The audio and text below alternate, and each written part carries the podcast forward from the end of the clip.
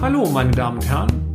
Herzlich willkommen zu unserem Mini-Podcast, bei dem wir betriebswirtschaftlichen Problemen mit einfachen und schnellen Erklärungen auf den Grund gehen.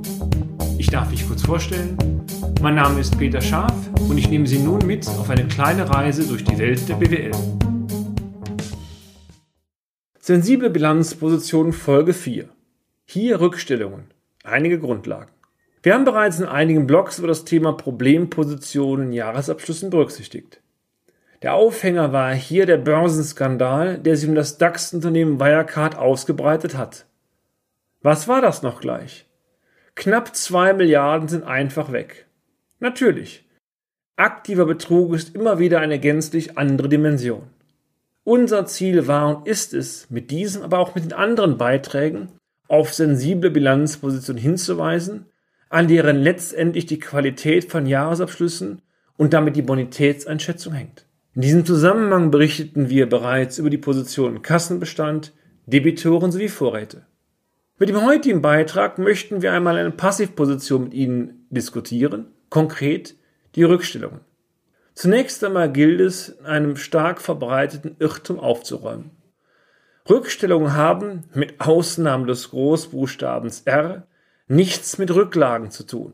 Rücklagen sind Positionen des Eigenkapitals, Rückstellungen dagegen Verbindlichkeiten. Wie kommen diese Verbindlichkeiten nun in die Bilanz hinein? Ziel der Gewinn-Verlustrechnung ist es, einen periodengerechten Erfolg zu ermitteln. Hierzu muss der periodengerechten Leistung auch der periodengerechte Aufwand gegenübergestellt werden. Sollte sich nun herausstellen, dass es gegebenenfalls noch künftige Aufwendungen bzw. künftige Risiken geben könnte, die das letzte oder die letzten Geschäftsjahre betreffen, die aber erst in der Zukunft überwiegend wahrscheinlich eintreffen werden, sowie deren Höhe und oder deren zeitlichen Anfall nicht exakt veranschlagt werden kann, dann ist die Höhe des Aufwands zu schätzen und in der Gewinn-Verlustrechnung unter dem Blickwinkel des vorsichtigen Kaufmanns zu berücksichtigen. Die Idee dahinter? Wenn der künftige Aufwand und damit das in der Zukunft anstehende Risiko konkret abgeschätzt und verbucht wird, dann wird dieser Aufwand künftig die Ertragslage des Unternehmens nicht mehr belasten.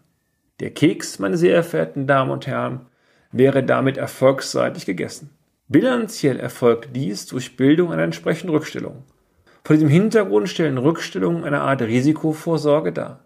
Aber wo genau besteht denn diese Risikovorsorge?